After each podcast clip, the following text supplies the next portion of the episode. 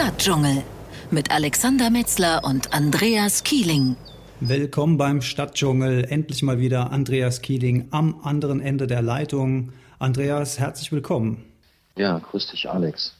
Du bist ja jetzt schon seit einiger Zeit wieder aus dem Kongo zurück, deiner jüngsten Expedition. Ich glaube, du hast schon einige Reisen dahin gemacht. Ähm, wie ist, wie ist der Eindruck vor Ort? Was hat sich vor allen Dingen verändert? Naja, der Kongo ist mir nicht fremd. Es ist eines der größten Länder Afrikas. Und um überhaupt mal eine Dimension zu erfassen, was den Tieflandregenwald im Kongo-Becken angeht, das entspricht ungefähr der Strecke von London bis Moskau. Und das heißt endlose Wälder, durchzogen von großen Flüssen, unter anderem eben dem Kongo. Und ansonsten Tieflandregenwald, dicht, fast äh, lichtarm, äh, heiß, feucht, voller Krankheiten, aber eben natürlich auch voller Tiere. Das Problem ist nur, auf so einer riesigen Fläche eben die Tiere zu finden. Und es ging ja diesmal um die westlichen Flachlandgorillas, also eigentlich die weit verbreitetsten Gorillas der Erde. Und äh, ja, da ging unsere Expedition hin. Wir haben in Kamerun gestartet oder sind in Kamerun gestartet, sind dann mit einem sogenannten Missionarsflugzeug, weil es dort so gut wie keine Flugzeuge gibt, ähm, rübergeflogen in die Zentralafrikanische Republik und waren eigentlich immer im Grenzgebiet zwischen dem westlichen Kongo und ähm, der Zentralafrikanischen Republik. Jetzt haben wir hier im Westen eigentlich wenig Vorstellung, äh, wie das da abläuft. Wir kriegen immer nur mehr so am Rande mal Meldungen von äh, herumziehenden militärischen Para-Einheiten. Ähm, ziemlich bedrohlich stelle ich mir das jetzt vor. Viel, viel äh, Bewaffnete unterwegs. Ähm, ist das da noch so? Kann man da einfach so durchreisen oder braucht man da viele Erlaubnisse, Permissions? Wie, wie kann man da im Vorfeld überhaupt sich äh, darauf vorbereiten? Ja, also einfach so durchreisen geht auf keinen Fall. Der Kongo selber ist sehr zersplittert. Das heißt, wenn man jetzt in die Hauptstadt äh, Kinshasa kommt, ist eigentlich alles ziemlich ruhig. Das ist eine große, pulsierende Metropole in, im Herzen Afrikas. Aber ähm, die Gewalt der, der Staatsmacht, die reicht nicht weit. Es war allerdings im Kongo schon immer so. Es gab immer kleine ja, äh, Splittergruppen, es gab immer Clans oder Stämme, die mehr oder weniger intensiv gegeneinander gekämpft haben. Und äh, was dem Kongo letztendlich das Knick gebrochen hat, das war die Zeit der Kolonialisierung. Äh, der Kongo gehörte ja mal zur belgischen ja, Monarchie, war ein Teil ähm, also Belgiens und die Belgier haben da eigentlich ein Chaos hinterlassen. Wir haben dieses Land eigentlich nur ausgeplündert, ausgebeutet. Dem einen oder anderen dürfte bekannt sein, dass die beiden ersten Atombomben, die auf Hiroshima und Nagasaki abgeworfen wurden, das Uran aus diesen Bomben kam damals schon aus dem Kongo. Das haben die Belgier den Amerikanern verkauft.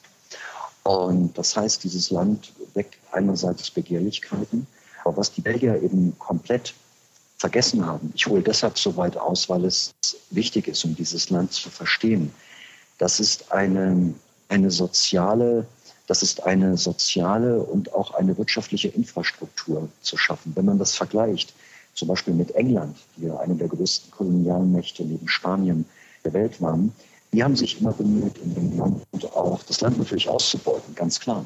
Aber die haben die Könige oder die Landesfürsten oder wie auch immer mit versucht, auf ihre Seite zu ziehen. Die wurden auch gepampert.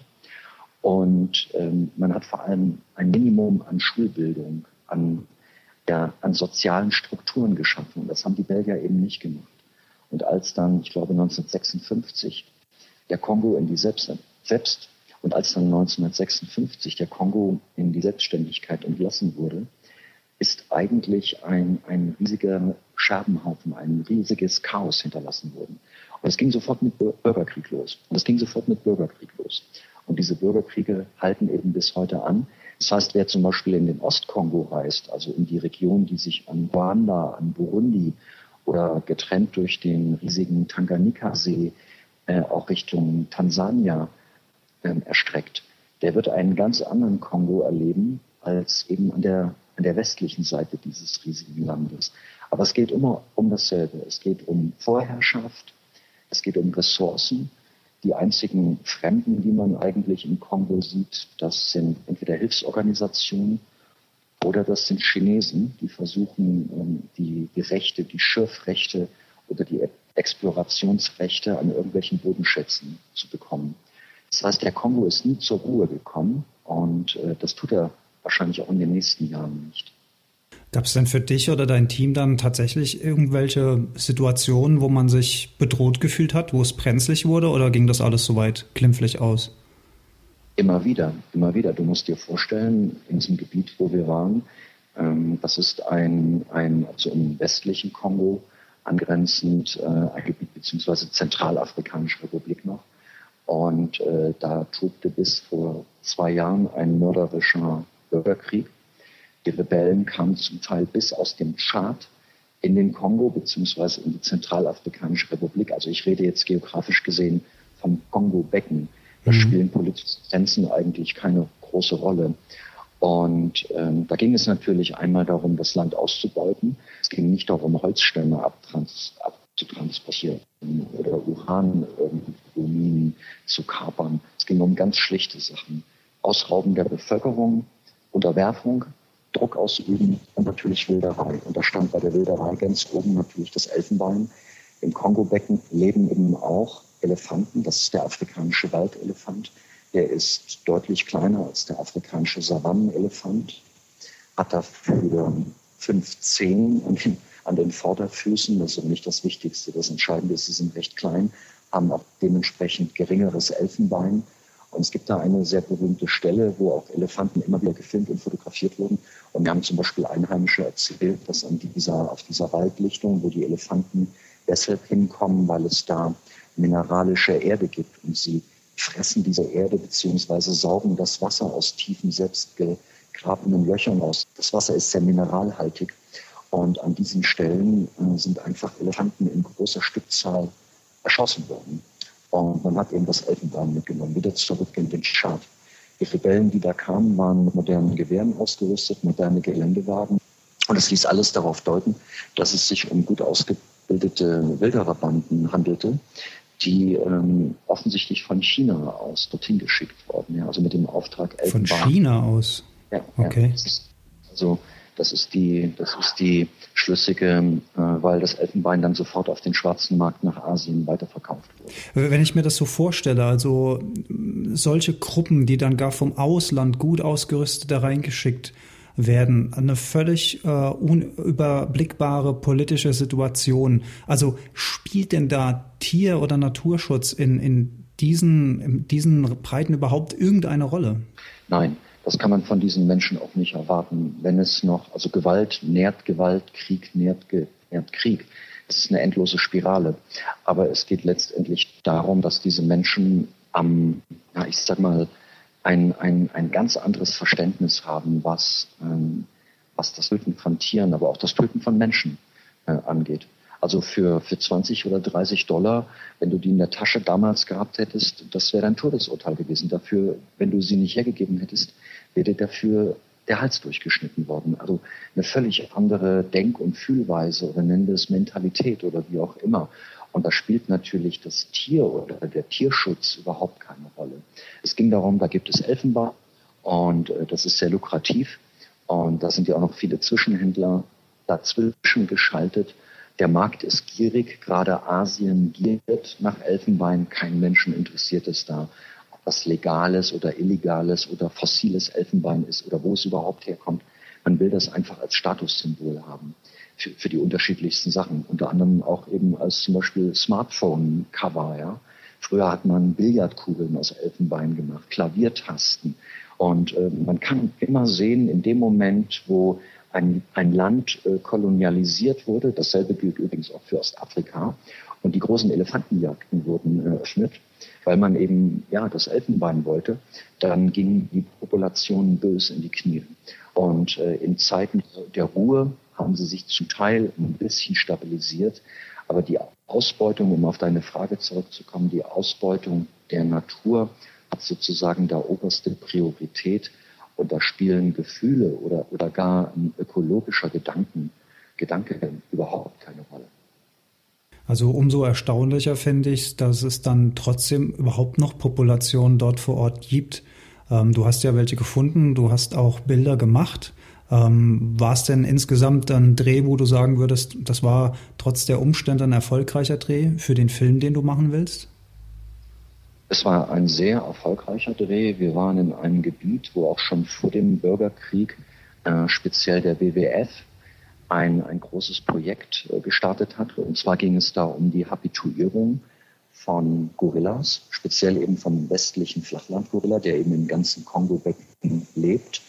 Und keiner weiß genau, wie viele Tiere es davon noch gibt. Aber ich habe ja eben diese Dimension geschildert, von London bis Moskau, um sich das nur mal vorzustellen. Nur Regenwald, dicht, dunkel, undurchdringlich. Natürlich leben da immer noch Tiere, weil die Population an Menschen, jetzt von den Städten mal abgesehen, natürlich trotzdem sehr gering ist.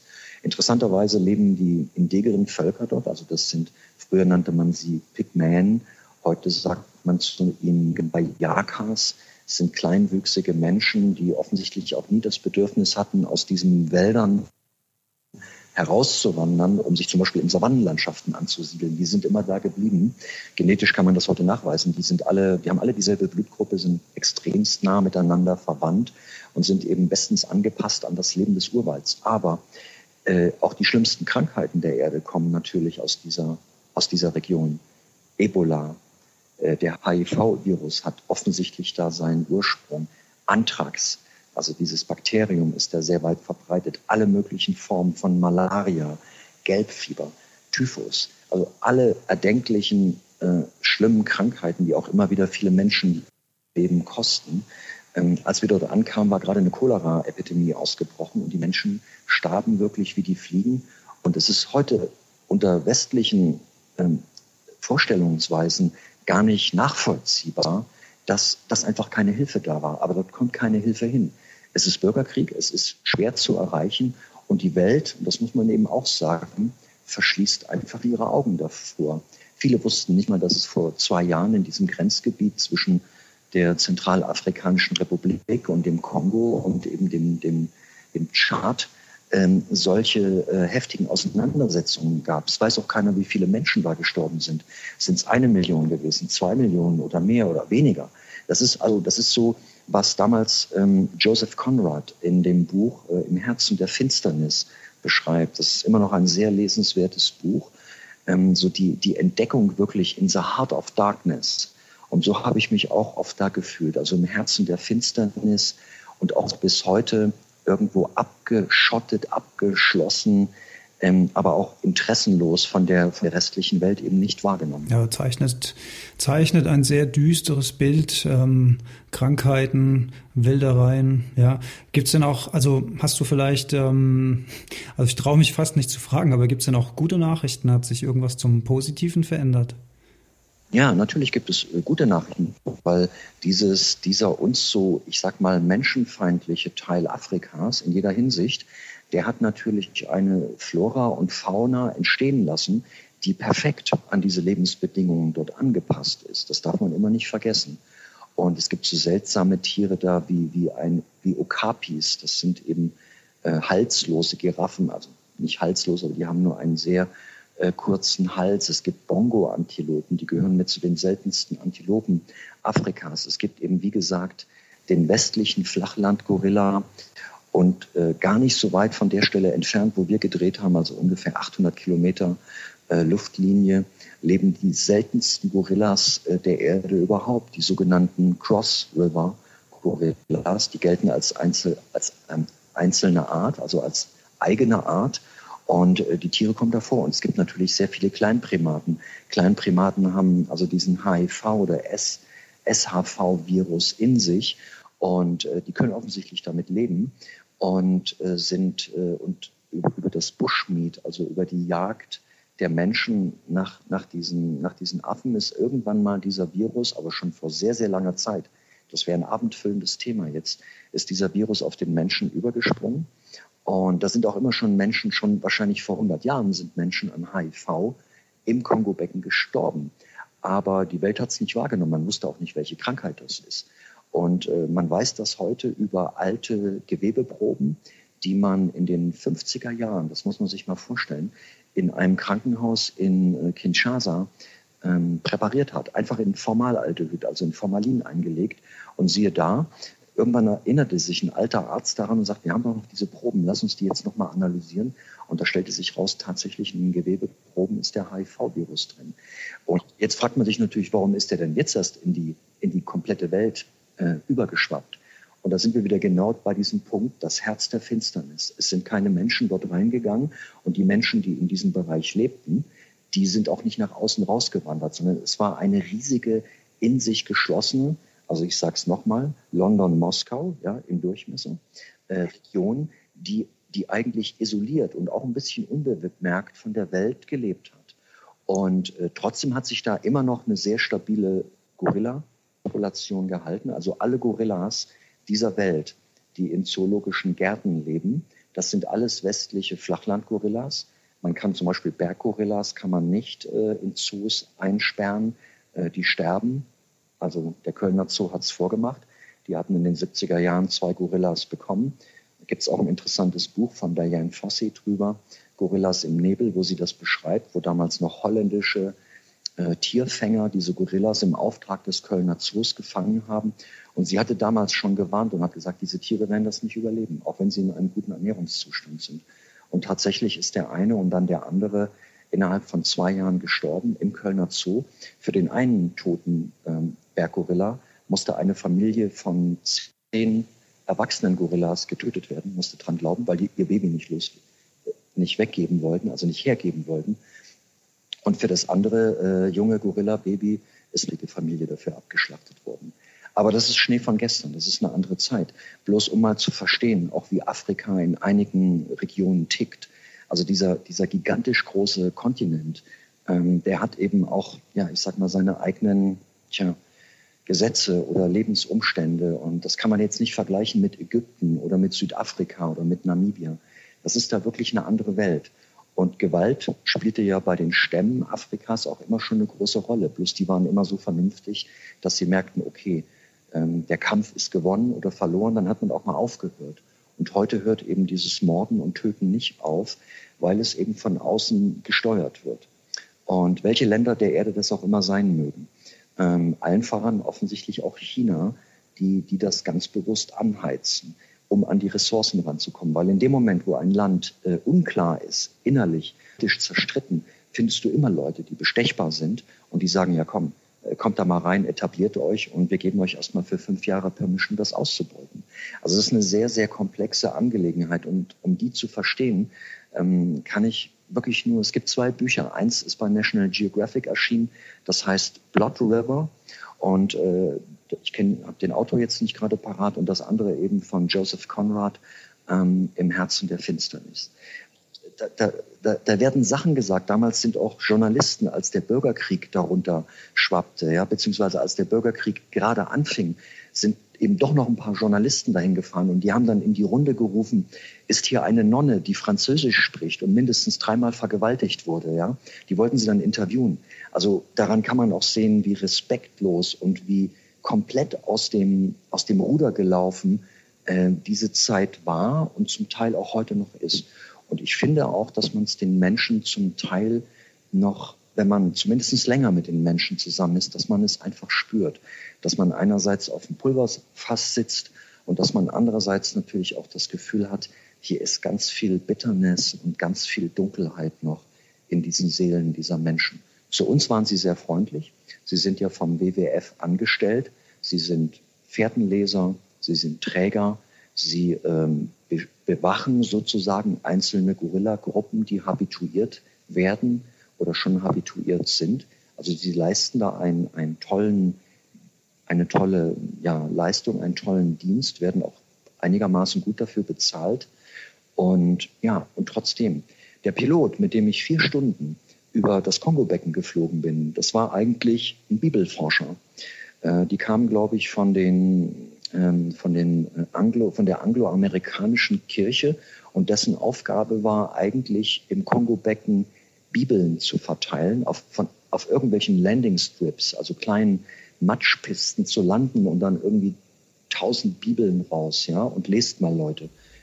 Um ja, zu missionieren. Na klar, sind Missionare. Mhm. Mhm. Und äh, wobei die wenigsten Menschen da wirklich lesen können. Und ähm, aber der sagte, selbst dieser Mann sagte, ich fühle mich manchmal richtig mies hier. Ich habe diese Bibeln dabei und ich bin überzeugter Christ, aber äh, mittlerweile nehme ich fast genauso viele Medikamente mit, auch wenn ich weiß, dass es nur ein Tropfen auf dem heißen Stein ist.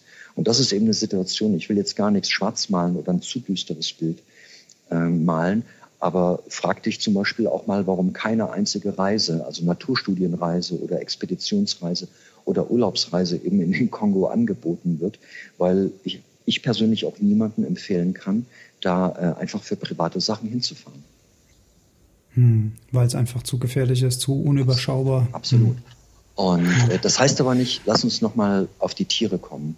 Und ähm, das, das ist die eine Seite. Und auf der anderen Seite ist es ja immer wieder verwunderlich, das sehen wir auch in Deutschland, wie viel Natur eigentlich aushalten kann, also wie viel Natur vertragen kann, bevor sie dann wirklich vor die Hunde geht.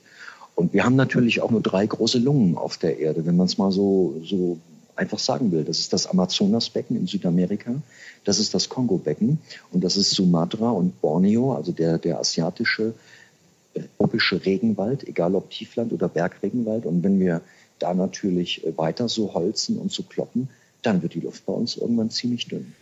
Deine Bilder, die du aufgezeichnet hast, ähm, ich könnte mir vorstellen, dass viele Hörer vom Stadtdschungel ähm, jetzt auch gern mal einen visuellen Eindruck bekommen würden vom Kongo. Ähm, du hast äh, für ZDF Terra X gedreht. Gibt es schon irgendwie Sendetermine? Gibt es schon Pläne? Also ähm, frühestens nächsten Jahres. Dass, äh, die Filme sind jetzt äh, rough geschnitten, also Rohschnitt gemacht und ähm, sind sehr, sehr eindrücklich.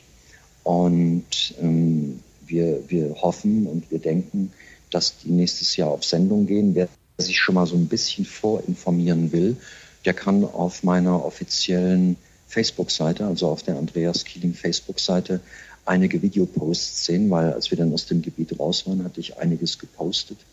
Und äh, das ist auch sehr gut angenommen worden. Wir haben aber auch gemerkt, dass das Interesse, ich sage jetzt mal, der, der, der Facebook-Freunde, der Abonnenten, der User, äh, zu diesem Thema nicht allzu groß ist. Offensichtlich liegt es auch daran, weil wir genug Probleme in Deutschland haben. Ja, ja aber, ich glaube ich glaube aber auch, ich kann mir auch vorstellen, dass das einfach auch, das ist ein Thema, deswegen fand ich es ja auch so spannend, mal so ein bisschen Bericht aus erster Hand zu bekommen. Äh, jemand wie ich, der so im normalen Berufsleben in Deutschland ist, der kriegt halt wirklich vom Kongo nichts mit. Ja, wir hören kaum was in den Nachrichten. Man sieht ab und zu mal äh, äh Actionfilmmäßig irgendwie was, was mit Kongo zu tun hat. Das wirkt aber immer sehr düster, sehr schwarz. Es gibt kaum äh, irgendwie Anknüpfpunkte zu diesem Thema hier bei uns. Mhm, mhm. Das ist richtig. Und äh, gut, die westliche Welt ist ja auch ein Weltmeister im Ausblenden. Es hat ja auch mindestens zwei Jahre gedauert, bis wir mal mitbekommen haben, dass ein, ein unglaublicher Bürgerkrieg im Balkan tobt.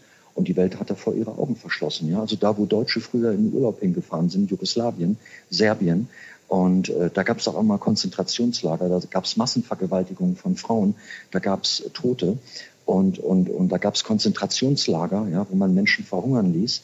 Und erst als die ersten Fotografen dorthin kamen und das dann irgendwie bei Magnum oder bei Gettys ähm, angezeigt wurde, da wurde man so langsam hellhörig. Und das ist immer dasselbe. In dem Moment, wo ein Land äh, interessant wird, äh, um noch Ressourcen auszubeuten, interessiert sich speziell die westliche Welt dafür.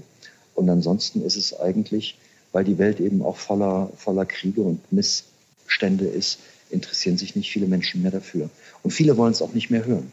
Es ist einfach so, dass, ein, dass dir ja heute ein, ein sterbendes Kind irgendwo in Afrika, sei es gefilmt oder fotografiert, also den meisten Menschen zumindest nicht mehr so leid oder halb so leid tut wie ein sterbendes Tier. Ja? Also unser Mitleidsempfinden hat sich da auch komplett verschoben. Vielleicht, weil wir auch mit diesen, mit diesen permanenten negativen Nachrichten überflutet werden. Ich glaube, ich glaube, ich glaube, das liegt mit daran. Ich kann mich noch erinnern, äh, als ich klein war, äh, selbst diese äh, Brot für die Welt-Kampagnen von der Kirche kenne ich von Kindesbeinen an. Bist du als äh, von Kindesbeinen an mit diesen Bildern konfrontiert worden, also halb verhungerte äh, Kinder und äh, du glaubst an einem gewissen Punkt, dass sich nochmal was verändert und verbessert. So, jetzt bin ich heute 40 und im Grunde genommen haben wir die gleichen Situationen wie vor 40 Jahren. Ja, möglicherweise hat sich irgendwo ein bisschen geologisch verschoben oder so, aber es ist irgendwie immer da. Also man hat auch nicht das Gefühl, dass man jetzt irgendwie durch kleine Spenden oder so viel aus, aus, ähm, ausrichten kann. Also so geht's mir jedenfalls. Ja gut, aber dann frage ich, dann frage ich dich, hast du denn den Eindruck, dass du für Spenden für Naturschutzorganisationen noch was ausrichten kannst? Oder ist es nur, ist es nur eine, eine Form, äh, bisschen der Beruhigung des eigenen schlechten Gewissens. Also wir, wir kommen jetzt vom Thema ab, aber es ist natürlich hochinteressant über sowas. Das ist eine, eine sehr, sehr gute Frage. Ähm, ich denke, es ist eine Mischung aus beidem. Es ist vielleicht auch so ein bisschen äh, Gewissensberuhigung im Sinne von, das ist das, was ich äh, leisten kann. Ja Gut, ich bekomme dann äh, in, in schöner regelmäßiger äh, Abständen bekomme ich ja mein WWF-Magazinchen und blätter so durch und sehe, wo da wieder Notstände sind und dort und hier hat's was geholfen und da. Aber das Gefühl, dass die Welt irgendwann mal wirklich eine bessere wird, muss ich dir ganz ehrlich sagen, das habe ich auch nicht. Ich versuche jetzt im Kleinen Beiträge zu leisten, indem ich mir Gedanken mache, äh, wie können wir unseren Garten so gestalten, dass der möglichst vogel- und insektenfreundlich äh, wird ne, mit, mit Infomagazinen vom NABU oder so gucken, was für Gewächse, was für Sträucher, was für Blütezeiten, Vogelhäuschen bauen, Igel, äh, Rückzugsort für den Winter bauen, Laub liegen lassen, diese ganzen Sachen. Das ist so ähm, der kleine Beitrag, den ich versuche aktiv zu leisten.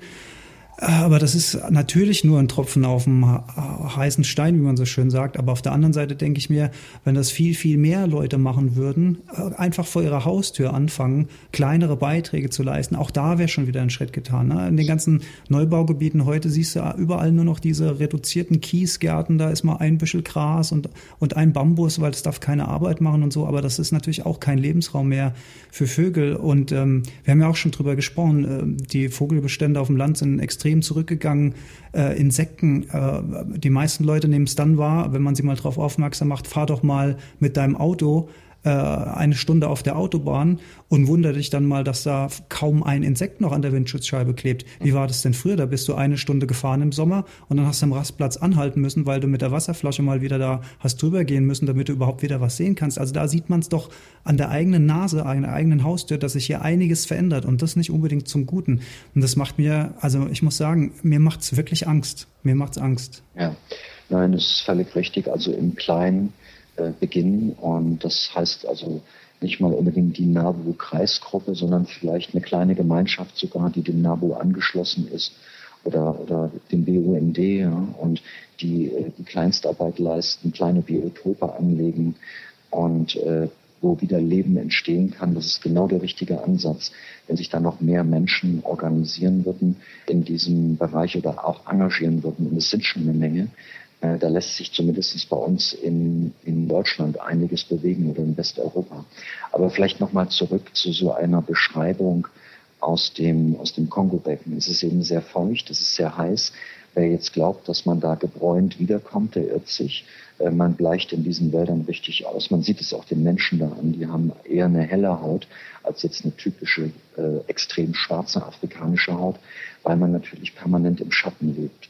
Und du hast drei Schichten, die Bäume sind zum Teil um die 50 Meter hoch. Du hast oben ein großes Kanapee drauf, also eine große Baumkronen. Und darunter gibt es einen mittleren Wuchs und ganz drunter eben nochmal eine Buschschicht. Und da liegen die Flachlandgorillas. So, und dementsprechend hat man natürlich ganz, ganz wenig äh, Licht zum Filmen, zum Fotografieren. Das ist sehr schwierig.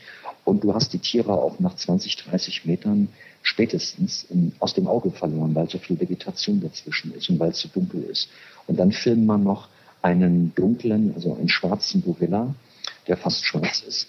Und, und die Bilder sollen auch noch taugen für Terra X, für den Sonntagabend im ZDF, wo die Messlatte, äh, das ist auch wichtig, so sehr hoch hängt. Ne? Also das war natürlich unsere Challenge, unsere Herausforderung, wie man an das Thema rangeht. Und das hat eben gut geklappt, also auch mit Hilfe eben des, des WWFs, die, die nach dem Bürgerkrieg ihre, ihre Station wieder geöffnet haben. Übrigens, viele dieser Menschen, das fand ich auch interessant, waren gar nicht traurig darüber, dass damals so viele Elefanten gewildert und geschossen wurden, weil die natürlich auf den wenigen kargen Feldern, die man auf irgendeiner gerodeten Waldlichtungen da angelegt hat, ähm, dass die Hirse oder den Mais oder ähm, ja solche Sachen oder Maniok einfach äh, wegfressen, ja. Also die gehen da zu Schaden wie Wildschweine. Und äh, Wildschweine hat es natürlich auch noch. Es gibt da Riesenbuschschweine und es gibt das Pinselohrschwein. Das sind die größten, die größten Wildschweine der Erde, die dort leben. Und also wir haben schon sehr außergewöhnliche Tiere auch gesehen dort. Aber wie gesagt, es war eine sehr schwierige Filmerei. Wir hatten das große Glück, ein Gorilla-Weibchen äh, finden zu können, ähm, die eine Zwillingsgeburt hatte. Bei uns Menschen kommt, glaube ich, eine Zwillingsgeburt so alle 100 bis 120 Mal vor, also bei Geburten. Und bei den Gorillas ist es noch viel, viel seltener. Es ist wohl so nur um die Tau jede Tausendste theoretisch.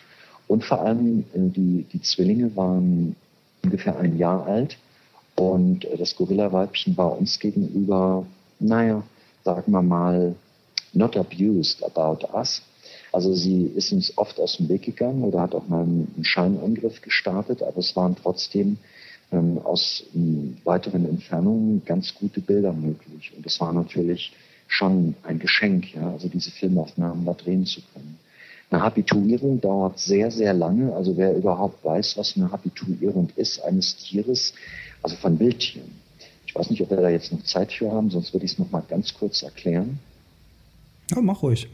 Also eine Habituierung von Wildtieren ist ein extrem langwieriger Prozess. Es gibt, alle, alle, es gibt allerdings auch Tiere, die lassen sich überhaupt nicht habituieren, also an Menschen gewöhnen. Das sind aber sehr wenige. Aber jetzt in, in Deutschland würde man zum Beispiel sagen, der, der, der Schwarzstorch, die Wildkatze, das sind einfach Tiere, die mit uns Menschen nichts zu tun haben. Bei, bei Großprimaten ist das relativ einfach, aber die sind natürlich sehr skeptisch, weil sie schon in der Regel nur schlechte Erfahrungen mit Menschen gemacht haben egal ob sie bejagt, gewildert oder eingefangen worden oder, oder, oder Bürgerkrieg und so weiter.